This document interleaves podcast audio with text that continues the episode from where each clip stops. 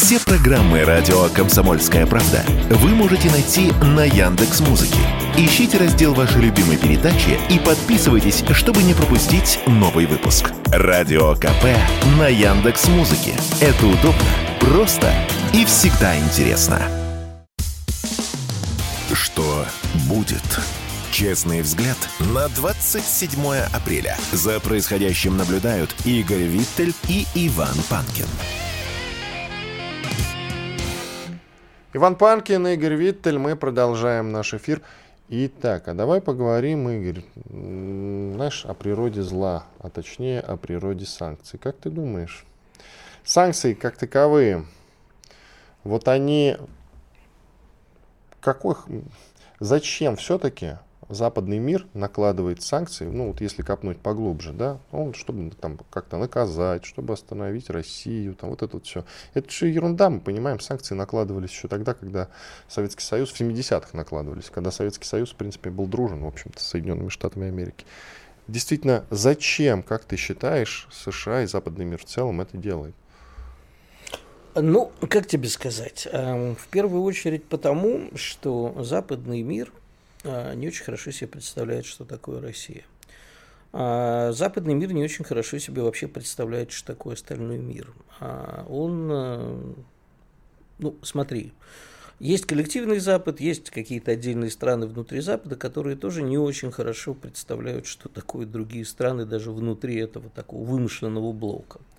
Поэтому, когда целью было, а, ну как-то же должен был отреагировать э, некий коллективный Запад, наказать нас, отреагировать, ну, варианта два, либо попытаться нас задушить экономически, а либо э, вступить в полномасштабную войну. Естественно, предпочли первый вариант, абсолютно не понимая ни как работает наша экономика, ни как вообще живет Россия. Вот помнишь, а приезжали израильтяне, брали у меня, ну они не только у меня его брали, но у нас прямо вот здесь, в этой студии, брала девочка у меня интервью. Я потом посмотрел э, конечный результат, что получилось, и вот начинается ее репортаж, она сделала большой репортаж о России. Начинается ее репортаж, стоит она на э, Красной площади, хмуря бровки рассказывает, посмотрите, как живет страна, в которой нет ни Макдональдса, ничего-то еще, ни западных сериалов, что ли. Понимаешь, их представление о России, э, а вообще о мире, это мир, в котором есть Макдональдс. Без Макдональдса мира нету. А, они э, это как бы взгляд обывателя и среднего американского политика, который России не представляет ничего. Я уже, по-моему, рассказывал, как я однажды в Лондоне перед Новым годом купил журнал «Экономист», и обнаружил, что, оказывается, в достаточно серьезном журнале, который читают и пишут умные люди, а э, статьи о России писал ну, один действительно экономический журналист, но крайне низкой квалификации российского происхождения. А главным экспертом кто была? Член Пусси Райт, она, наверное, сейчас, надо сказать... Толоконникова, что Нет, Алехина. А, Алехина. Алехина. Иноагенты, проклятые экстремисты, вот это вот Да, все. вот это угу. вот все. А, ну, послушай, если ты хочешь э, найти разумного российского, э, скажем так, оппозиционера, которому не нравится текущий режим, их есть. Можно, нужно, конечно, сильно постараться найти разумного, но их есть у нас, да, можно было бы поговорить. Но строить представление о России а, на впечатлениях Алехиной – или вот сейчас вышло интервью иноагента Дудя с, видимо, иноагентом, я не знаю, он иноагент Каспаров? Конечно.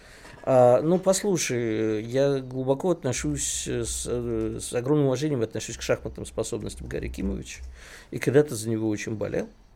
А потом, правда, радикально поменял свои взгляды. Но от, говорить с ним о будущем России, ну, это же глупо.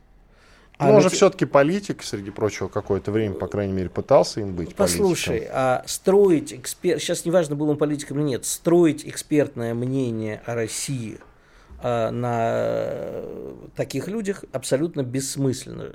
Потому что у него есть свой сформировавшийся взгляд, у этого взгляда есть серьезная операция, и слушать таких людей, пытаясь понять и составить объективное впечатление о России, достаточно тяжело. Я очень надеюсь, что в американских think-танках, да, мозговых центрах, сидят все-таки люди и в американских, руководителях американских спецслужб, а менее карикатурные. Хотя, в общем, если судить по прекрасному великому фильму «Братьев Коинов сжечь» после прочтения, там все непросто. Ну, мы же относимся к этому как к художественному вымыслу.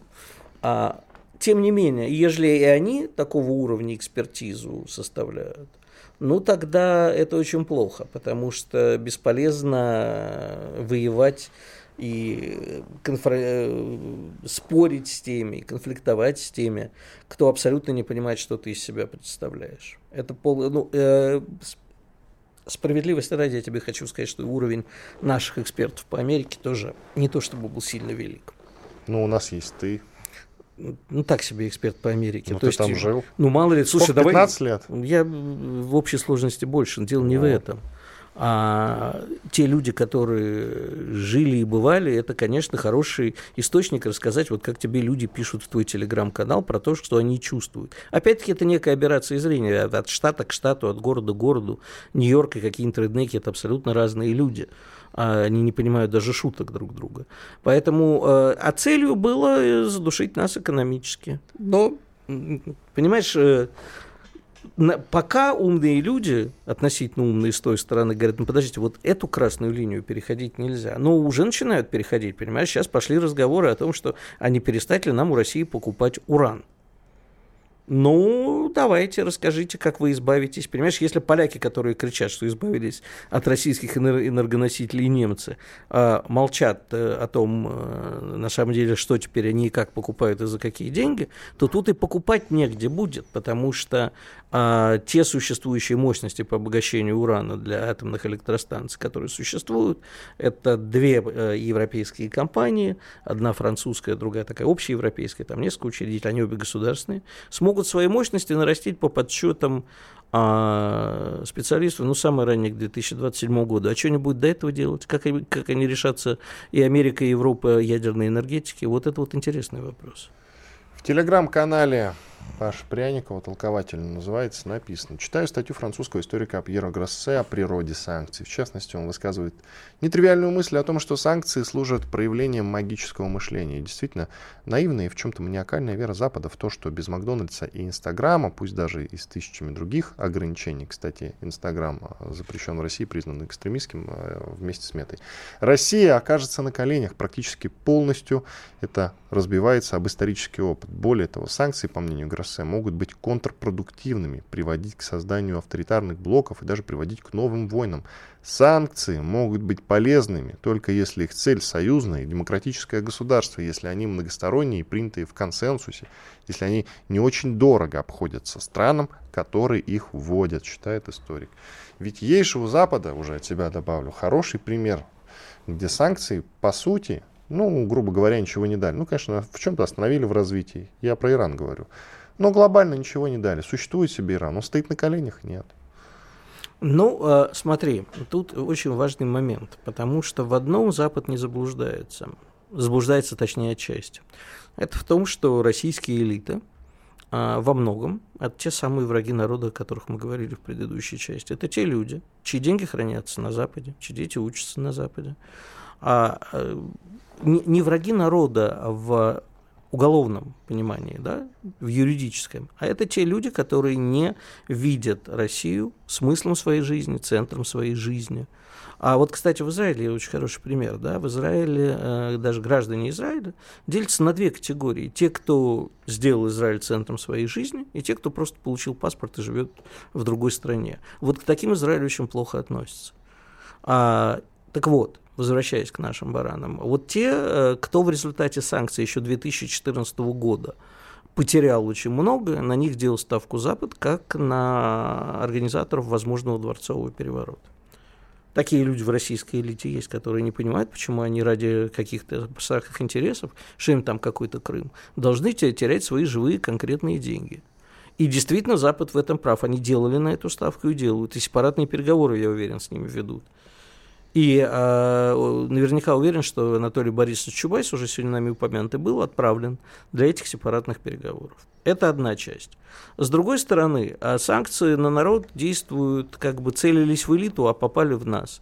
И народ, который не Макдональдс потерял – а народ, который, ну, в общем, кто-то потерял возможность ехать, ездить за границу, еще какие-то вещи, кто-то лекарства не, э, возможность потерял покупать. А они сказали, слушайте, а вы не охренели, почему вы к нам так относитесь? Причем это говорит еще и часть тех, кто совсем не поддерживает Путина и власть. да, потому что они говорят, слушайте, а, ну, мы тоже, может быть, не согласны с происходящим, нас-то за что?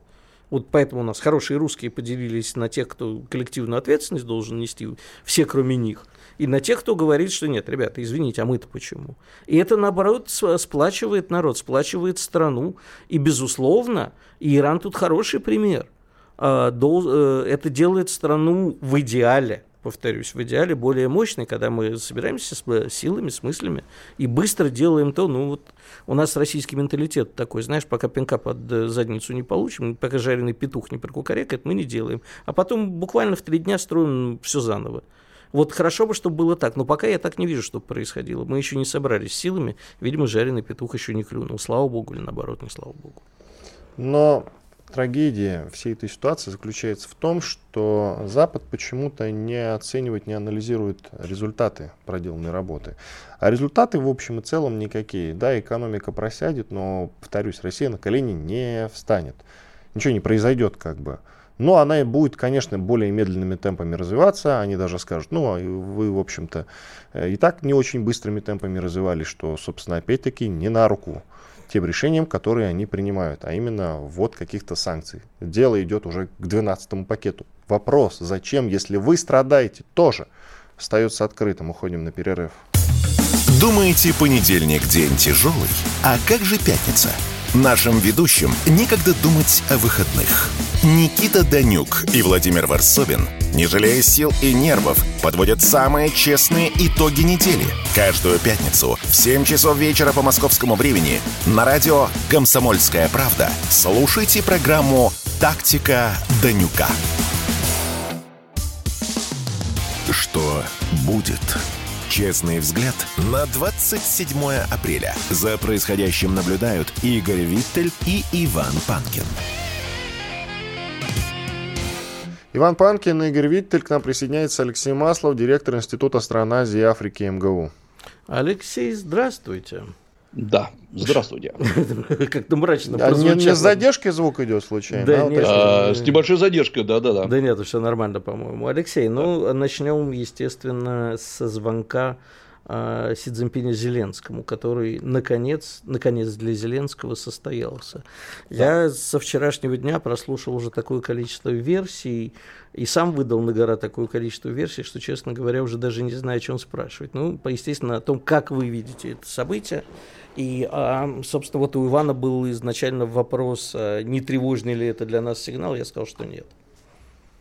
А, да нет, сигнал-то не тревожный, там вопрос другой.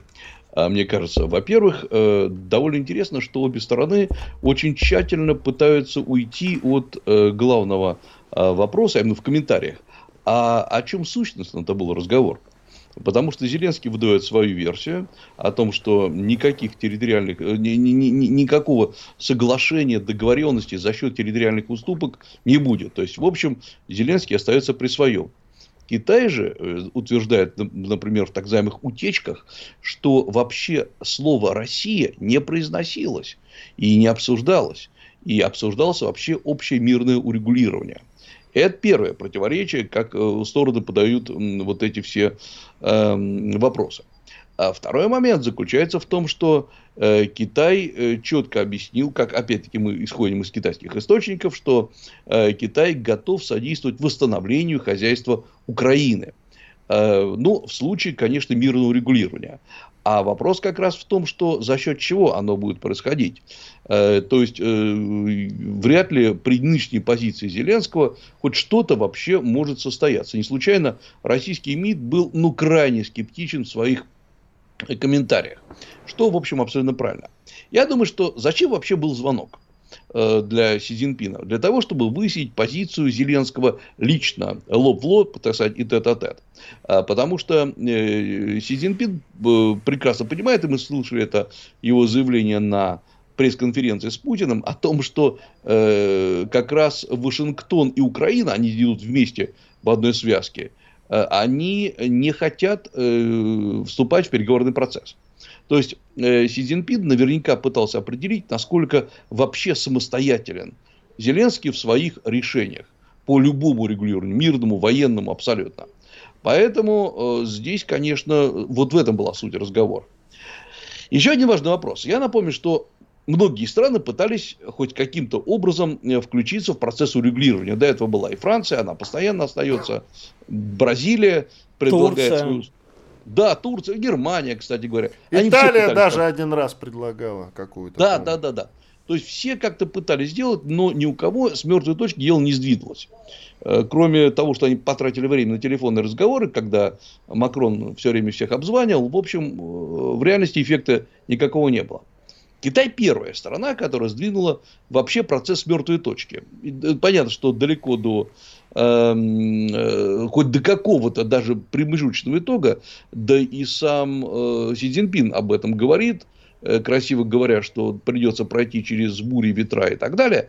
А, Но, э, как говорится, процесс пошел. И то, что раньше считалось просто полной декларацией китайской, э, по- вот эти планы из 12 пунктов, которые, ну, действительно, если прочитать его сквозным образом, это такие м, хотелки и э, добро- добрые пожелания. Тем не менее, э, ну, в общем, мы видим, что э, российский президент говорит, что мы готовы к переговорам, правда, есть у нас свои условия. Э, Зеленский, в общем, не послал Си Цзиньпина куда подальше. Это значит о том, что э, какой-то диалог идет.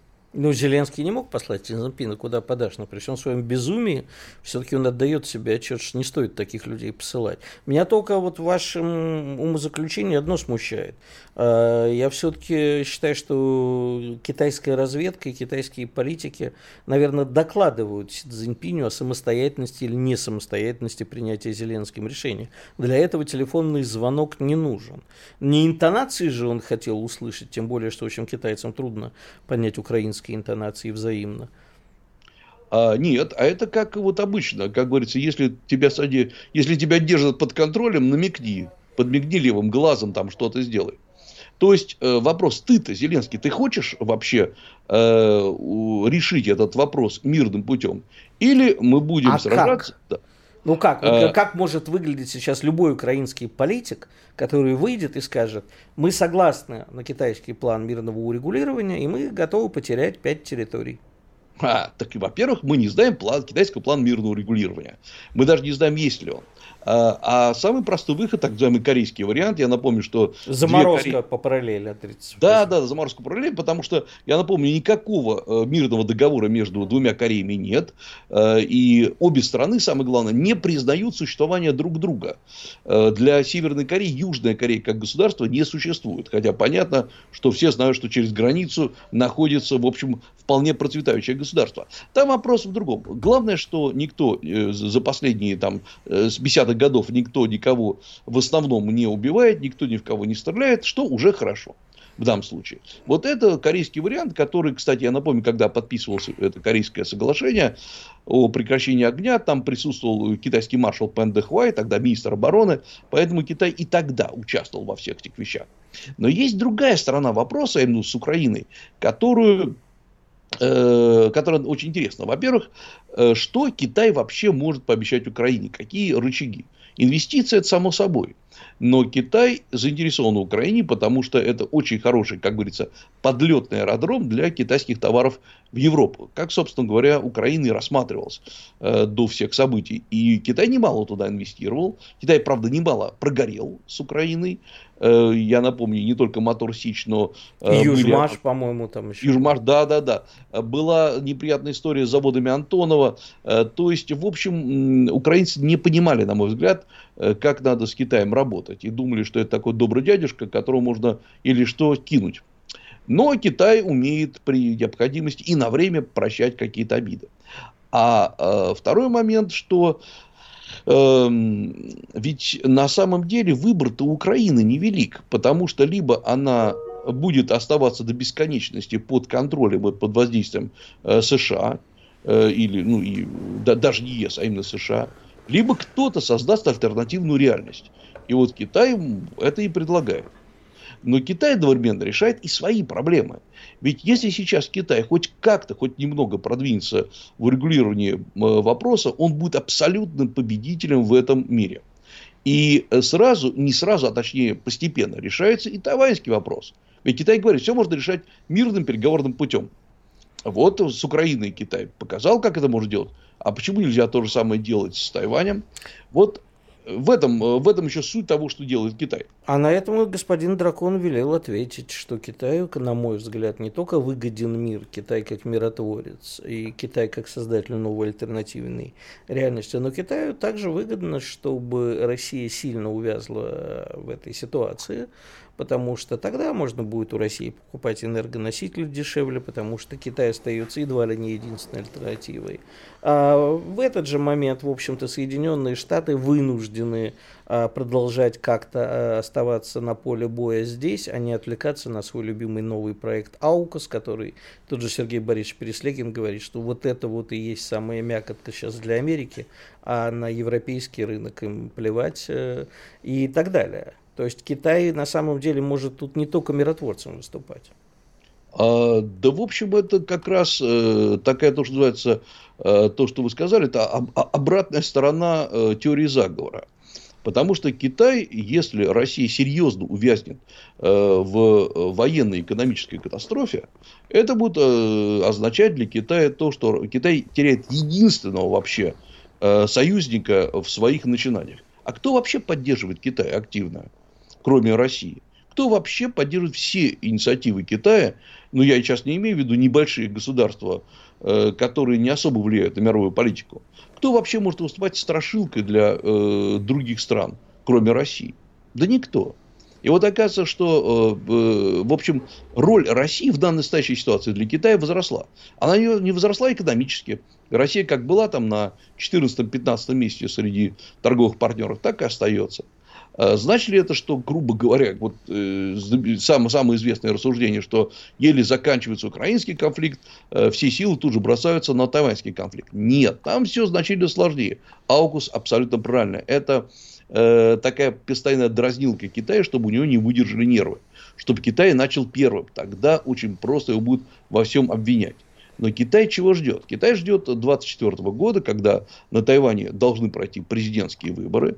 И придет, э, по мнению Китая, человек, который по-прежнему не хочет ни с кем объединяться, в смысле с э, Китаем, но при этом не хочет никаких военных действий. Ведь тайваньского бизнеса, тайваньских э, политиков очень устраивала ситуация, когда ни нашим, ни вашим. С одной стороны, Тайвань все жалеют, с другой стороны, ему дают деньги. Э, Тайвань является крупнейшим э, поставщиком микросхем, да много чего. И всех эта двойственность устраивала. А тут оказалось, что вдруг Тайвань-то надо воевать. И Тайвань сейчас сам по себе осознает. Он, почитайте блоги тайваньских э, поли, ну, там, политиков, экспертов. Они говорят, стоп, стоп, нам чего, придется воевать? Мы не хотели воевать. Мы хотели дальше сражаться за независимость, но без войны.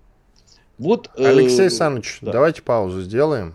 Через 4 минуты продолжим. Оставайтесь с нами, еще есть пара вопросов к вам.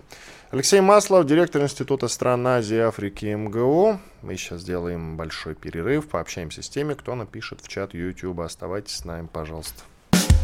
Они видят, что происходит, знают, как на это реагировать и готовы рассказать вам, что будет. Начинайте день в правильной компании. С понедельника по пятницу в 8 утра по московскому времени слушайте программу Игоря Виттеля и Ивана Панкина что будет? Честный взгляд на происходящее вокруг. Что будет? Честный взгляд на 27 апреля. За происходящим наблюдают Игорь Виттель и Иван Панкин. Иван Панкин, Игорь Виттель, с нами Алексей Маслов, директор Института стран Азии, Африки и МГУ. Алексей Саныч, Наверняка слышали, что Байден пригрозил Северной Корее сменить режим. Ну, там речь, конечно, о том, что ежели вдруг Корея Северная, она же КНДР, нанесет э, ракетный удар ядерный по кому бы то ни было, то там сразу же будет э, смещен режим. Ну, Ким Чен Ыну конец, это если простыми словами. У меня возникает вопрос, ну давайте будем объективными. КНДР не собирается никого атаковать, если их не трогать. Зачем тогда вы, уважаемые друзья, их провоцируете вообще говорите об этом? И тут же следом возникает вопрос, э, как можно атаковать Северную Корею, наверняка речь идет о взаимном ядерном ударе, там ведь рядом и Корея Южная, которая является сателлитом Соединенных Штатов и тоже пострадает, там же и Китай, Ну, как-то совсем странно вообще говорить о том, что можно наносить какие-то ответные удары по Северной Корее. Тем не менее, они такие заявления делают. Зачем? А я думаю, что это вообще с, э, с, связано с тем, что мы, о чем мы говорили э, в первой части программы. Это то, что э, Азия пытается полностью дестабилизировать. Идея ну, очень проста, очень изящна. Сделать из Азии, пока вот там э, существуют такие э, странные, не очень дружелюбные государства, как Северная Корея и Китай сделать из нее незаживающую рану, сделать воронку, в которой затягиваются все э, азиатские экономики.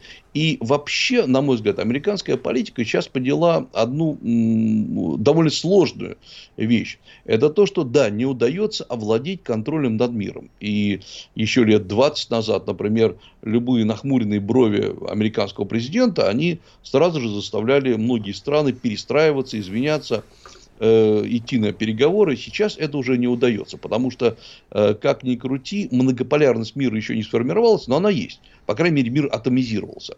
И вот э, Северная Корея показатель того, что страна, не обладающая мощной экономикой, не обладающая какими-то уникальными прорывными технологиями в науке, может э, быть самостоятельной, плевать на всех, находиться в течение десятилетий в режиме санкций, причем значительно более жестких даже, чем Россия. Э, я напомню, что Россия придерживается режима санкций против э, Северной Кореи. И при этом страна не загнулась, она, с ней приходится считаться, и Байден вообще вот действительно говорит, что если что, то мы тут будем атаковать Северную Корею. То есть страну, еще раз говорю, которая живет формально, как многие говорили, без науки, без образования, хотя это не так. Вот э, Северная Корея это абсолютный проигрыш политики США. Э, и э, Трампу не удалось это никак урегулировать. Я напомню, что у него был полный провал э, во время так называемых вьетнамских переговоров где они ни о чем не договорились. Байден старается сейчас не возвращаться к этой э, ситуации, а лишь угрожает Северной Корее, потому что оставить ситуацию подвешенной нельзя, ну потому что будут спрашивать, а э, как же США-то не могут справиться даже с этими странными северными корейцами. Э, при этом что, э, что может произойти? Если будет какой-то конфликт э, вокруг Тайваня, мы сейчас можем лишь предполагать, в каких масштабах и в каком виде он будет, то не будет ни одной азиатской страны, которая останется в стране. Это не будет конфликт между Пекином и Тайбэем.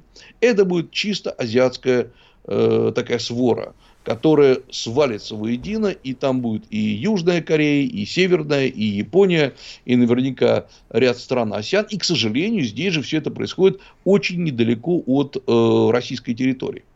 Эм, э, можно ли, будет ли Северная Корея ждать и смотреть, как ее атакуют? Нет, конечно, она будет отвечать. Поэтому, на самом деле, на мой взгляд, США мечтают, чтобы Северная Корея хоть куда-то, хоть в кого-то запустила ракетой, потому что силы ПВО э, американские, как считается, отразят атаку, но зато будет прекрасный формальный повод начать контратаку. Короткий вопрос, Алексеев, из того же региона. А, последние два дня Южная Корея заявила о том, что Соединенные Штаты передадут ей ядерные материалы, и вообще она практически становится, и разместят там еще. А сильно ли это повлияет на расстановку в регионе? Только коротко. А, нет, повлияет не сильно, а вот на имидж э, Южной Кореи повлияет очень серьезно, потому что это нарушение без э, ядерного статуса э, Корейского полуострова в целом. То есть это, в общем, нарушение ранее достигнутых договоренностей. Угу. Спасибо большое. Алексей Маслов, директор Института стран Азии и Африки МГУ, был с нами на связи. Сейчас нам нужна отбивка. Что будет?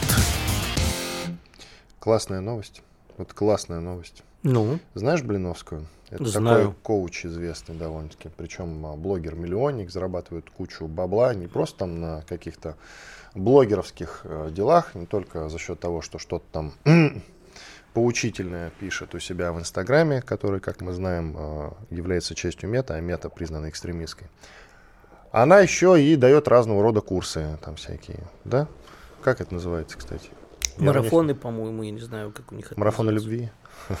Марафон любви, на которых учат людей правильно жить. И за это, на этом рубит кучу бабла. Так вот, она прямо сейчас задержана. Пыталась покинуть страну на автомобиле. У нее был куплен билет в авиабилет в другую страну, какая-то там запутанная э, фигня. Прямо сейчас она, насколько я понимаю, вообще э, на допросе находится в прокуратуре. Знаешь, какая сумма неуплаты? Нет. Один миллиард рублей. Один миллиард рублей неуплата налогов. Я, вот ты что, ну уж просто так тебя спросил, поэтому, не, давай копнем глубже. Мы сегодня с тобой говорили про врагов народа, ага. инициативу депутата Гурулева. А вот такие люди, это не враги народа? А, в юридическом э, понятии нет, а в, э, но если брать в целом, значит, давай все-таки разобьем это на несколько частей. Первое, неуплата налога. Как любят говорить в Соединенных Штатах, есть две вещи неизбежные – смерть и уплата налогов. А мы прекрасно знаем из истории, что можно за убийство сесть гораздо меньше в Соединенных Штатах, чем за неуплату налогов. Аль Пачи, господи, Аль Пачино, господи, Аль Капоне.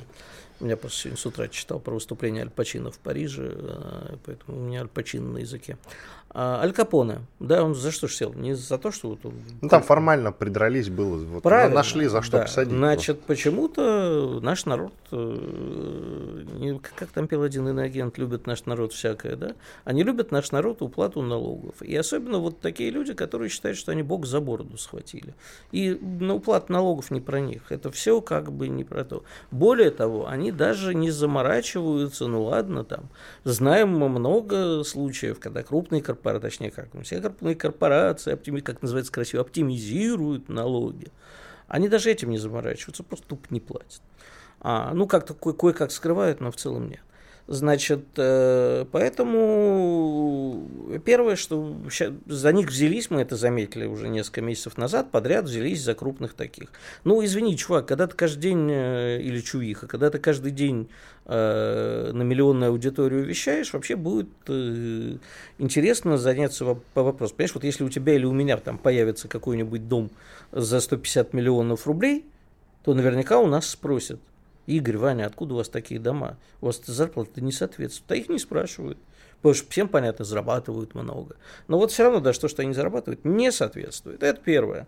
Второе, сейчас, конечно, под эту гребенку, и тут я никак не осуждаю, никакой коннотации негативной и положительной нету, но попытаются с ними свести счеты и конкуренты. Это очень удобно да, расчистить немного поляну. Ну и третье, я вообще считаю, что эти блогеры, вот эти все инфо-цыгане, не, не люблю слово инфо-цыгане, но инфо-цыгане, вот эти инстадивы и все прочее, это безусловное зло. Это помимо того, что они зло сами по себе, они морочат людям, людям голову какими-то непонятными идеалами, они еще создают у большого количества особенно провинциальной молодежи, иллюзию красивой жизни, которую можно получить за пять минут. Вот будешь, послушаешь советы, как и Блиновская, да, я просто не...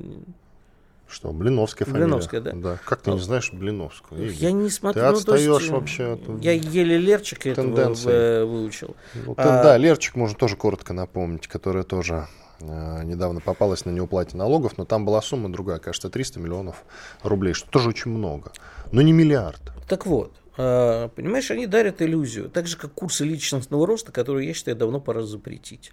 А, что ты вот сейчас послушаешь эту Блиновскую или еще какую-нибудь дуру, а заплатишь э, ей за курс, и на следующий день ты проснешься принцессой, у тебя у собой будет миллион подписчиков, ты сможешь резко изменить свою жизнь. А что происходит с теми, кто не получает, они впадают в жуткую депрессию, и дальше все вообще может кончиться совсем плохо.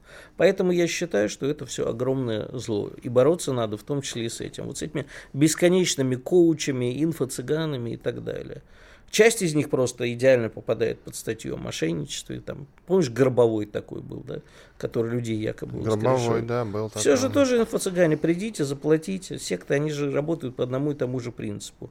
Я научу вас, как жить, и как на следующий день вы проснетесь другим человеком. Другой вопрос, как не уследили-то. Тут еще сообщается, вон подробности, там на самом деле довольно шокирующие, как она убегала, пыталась запутать силовиков, купила билеты на сегодняшний рейс э, в Ташкент, причем там... А сама как... на арендованной машине. На Май... Да, причем на Майбахе. Арендовала Майбах себе, не просто машину какую-то неприметную. Арендовала, но Майбах. Можешь себе представить? А что, пешком через белорусскую границу никак? Я, В я, я не по знаю. Лесам. А, а почему машину попроще нельзя было арендовать? Почему не именно Майбах? Можешь ну, вообще представить, что у этого человека... Аурус надо было арендовать. Угу. Запорожец.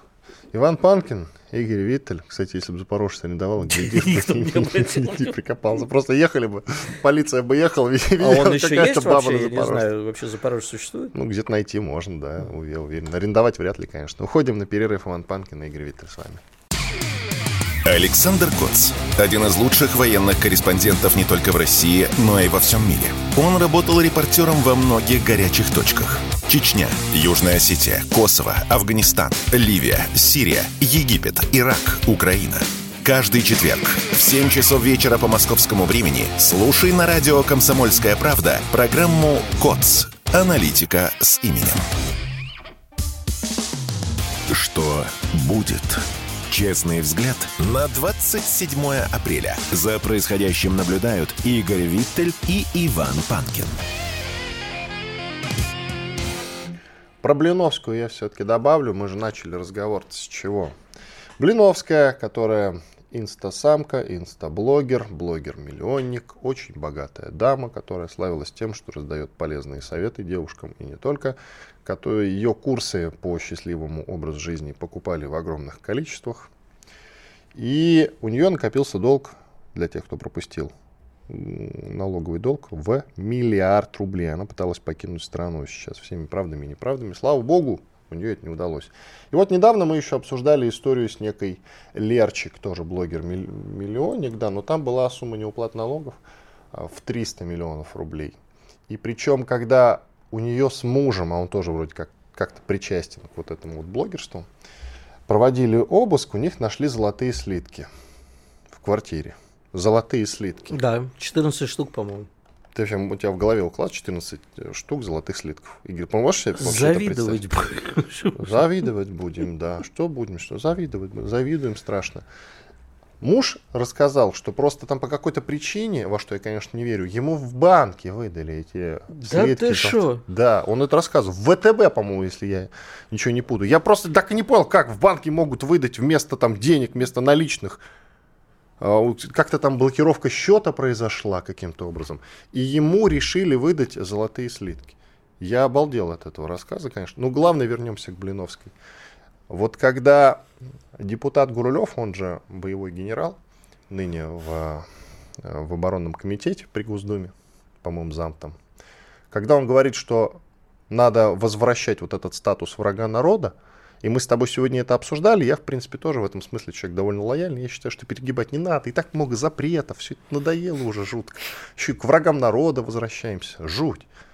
Но когда я слышу, что есть некая Блиновская, у которой есть долг перед страной в миллиард рублей, я думаю, что, может быть, депутат Гурлев не так уж и не прав. Ну, Но только он там эту категорию не обозначил. А я вот про эту категорию сказал. Ванечка, дорогой, ну, она должна тогда сидеть за неуплату налогов. Понимаешь? Э, это, слушай... То, э, что я считаю... Это ты называешь неуплатой налогов? В особо крупном размере. Вот смотри. В охрененно крупно, выхарь. Ты знаешь, я считаю этих людей не врагами народа, а врагами цивилизации. Вообще вот эту вот всю виртуальную экономику, которая родилась а, и за последние, ну, за последние десятилетия, когда реальный труд перестал быть ценен, а вот какая-то соплячка зарабатывает э, так, что у нее налогов на миллиард, это для меня кажется крайне странным, потому что она не создает никакой реальной ценности нету в мире больше никакого реального труда. Понимаешь? А то, что еще осталось, вот грозится заменить э, искусственный интеллект. О чем, кстати, уже тоже наши депутаты и церковь э, немножечко задумались, о том, что, может быть, стоит как-то его ограничить юридически. Вот этот мир возомнивших о себе обезьян должен рухнуть по всему миру, не только в России. Вот этот мир загнившего капитализма окончательно должен рухнуть, и на его э, обломках до основания затем, вот на его обломках должен появиться новый, более справедливый мир, о чем сейчас и идет вот эта мировая битва. Ну, тут вот как раз-таки э, можно вернуться к разговору про зависть. Завидовать. Нет, Игорь, на чем человек зарабатывает и как, нас касаться не должно. Я как раз за то, чтобы он, этот человек, платил налоги. А сейчас очень важно налоги платить вовремя. Прямо сейчас очень важно не затягивать с этим. Если человек ответственен, он хоть пусть на, отлов, на ловле тараканов зарабатывает, мне все равно. И каким-то волшебным образом получает от этого волшебные дивиденды. Мне плевать. Вань. Главное, чтобы человек платил налоги, все. Зайди в любую школу или в любой институт и спроси, проведи опрос. Вот ты же любишь проводить опросы. Знаешь, э, кем хотят сейчас быть э, дети, подростки и даже Дудем студенты? они хотят быть.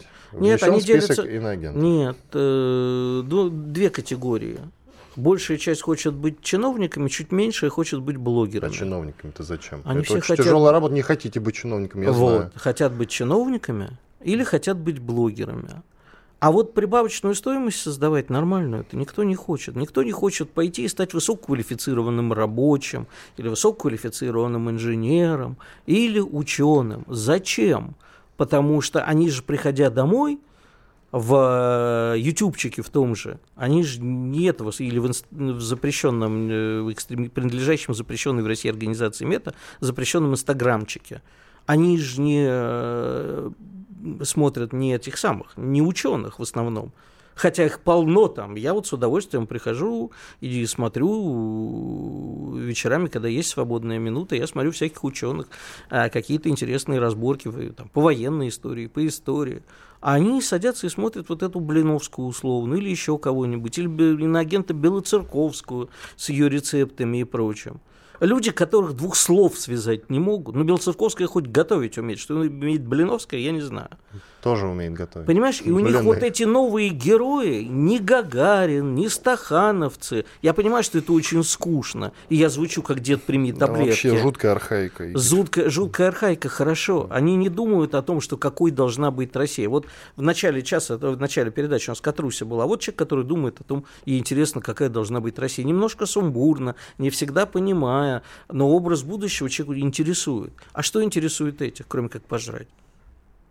Ну, правда. Я, понимаешь, на них смотришь, и мне жутко, что и мои дети тоже на это как-то смотрят. У них там тоже э, э, прорастает вот это вот отношение к жизни. Это э, кажется, что это фигня, пусть человек зарабатывает деньги. Но следующее поколение будет не жизнеспособно, не трудоспособно. Они будут приспособлены и уже приспособлены жить только в виртуальной экономике. Гонять в доту за реальные деньги, там что-то еще покупая, или в этот самый Майнкрафт, или Worldcraft, Майнкрафт, я уж не знаю, как оно сейчас называется. А, и все.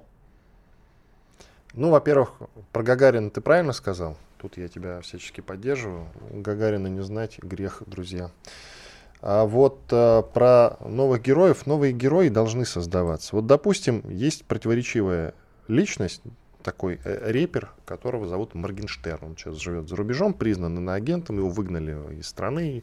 Э, Бастрыкин говорил, что он пропагандирует наркотики. Я в это вообще на самом деле не особенно верил. Я не видел никакой пропаганды наркотиков. Вообще, конечно, уникальный случай, когда человек э, сделал себя на глупости, но при этом на каком-то лютом эпатаже, безусловно. Очень крутой. Он э, может быть героем и ориентиром для молодежи, если, конечно, другие ориентиры не забываются. Я ничего плохого в этом не вижу. Он на самом деле смешной. Я вообще считаю, что зря его э, только потому, что он Бастрыкину не нравится, внесли в списки иноагентов и так далее и тому подобное. Только потому, что он Бастрыкину не нравится. Это, кстати, к слову про архаику, Игорь. Это очень вредно.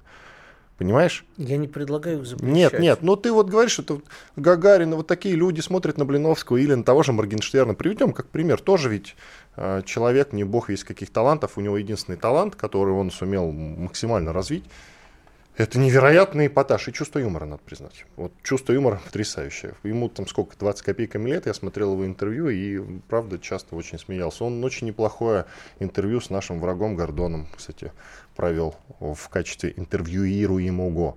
Он ничего не имел, не говорил против власти, против Путина. Ну вот его взяли и выгнали. Правильно ли это? Я не думаю. Нет, я Но, против запретов. Ну, в общем-то, да. Но я не понимаю, когда Моргенштерн становится героем. Ну, для кого-то пусть становится. Дело не в этом, Игорь. Дело в том, что у нас сейчас почему-то в обществе нет четкого понимания, кто бы ни был героем. А ведь Моргенштерна можно было направить на то, чтобы он как-то ориентировал молодежь, с ним поговорить, ориентировал молодежь. Он, в принципе, себя вел-то системно.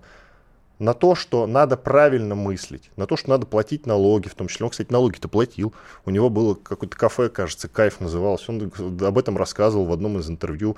Я делаю свой бизнес честно. Я хочу, чтобы у меня там была э, лучшая еда, классно все было, чтобы люди могли прийти за небольшие деньги доста наесться. Потому что он, в принципе, пропагандировал нормальные какие-то вещи, а не наркотики. Ну или не только. Хотя у нас сейчас за пропаганду наркотиков что только не принимают. Честное слово. А можно вопрос? И, Тебе нравится а шаман? Блиновская, ты прав абсолютно. Вот от Блиновской толку как от козла молока, действительно. Не Блиновская, а 100 рублей убытку, по-другому не скажешь. И если сравнивать с тем же э, Моргенштерном, что-то я не слышал, чтобы он утаил хоть рубль. А вот это для меня на самом деле маркер. Тебе Вопрос. шаман нравится? Не особо. И мне не особо. Вот скажи, пожалуйста, если бы э, Моргенштерн пел патриотические песни, мы бы считали его э, нужным героем нашего времени? Не знаю. Вот и я не знаю, понимаешь, мне кажется, что э, даже в этом, вот в наших патриотических побуждениях, мы ориентируемся на какие-то очень странные вещи, понимаешь? Меня вот лично такие люди, как шаман, от патриотизма несколько отталкивают. Я думаю, да. что если вот это вот патриотизм, то, наверное, я хреновый патриот. Или Получается, он... что и Моргенштерн отталкивает, и шаман отталкивает. Безусловно, потому что это не должно быть... Э, да, я согласен, я, конечно, по-стариковски брюжу, да, и, естественно, там никто не скажет, дед, прими таблетки, я буду абсолютно согласен. У меня немножко такой консервативный, и, как ты сказал, какой взгляд на вещи? Это архаичный, да, архаи, архаичный взгляд на вещи. Но, э, честно тебе скажу, что вот эта новая экономика, то, как она существует, а там столько пены, что от этой пены э, человечество само по себе избавится. Не надо ничего запрещать. Оно просто само по себе избавится. Да, мы, в общем, глобально, конечно, против запретов вместе с Игорем, но не всех. А вот насчет Блиновской я все-таки э, за то, чтобы такие люди, которые э, зарабатывают и не хотят элементарно платить налоги, бог с ними, что они там на фронт не отправляют, это уже их личный грех. Но то, что они элементарно не платят налоги, вот это, конечно, уже признак врага народа. Иван Панкин, Игорь Виттель были здесь, остались довольны. Что будет? Честный взгляд на происходящее вокруг.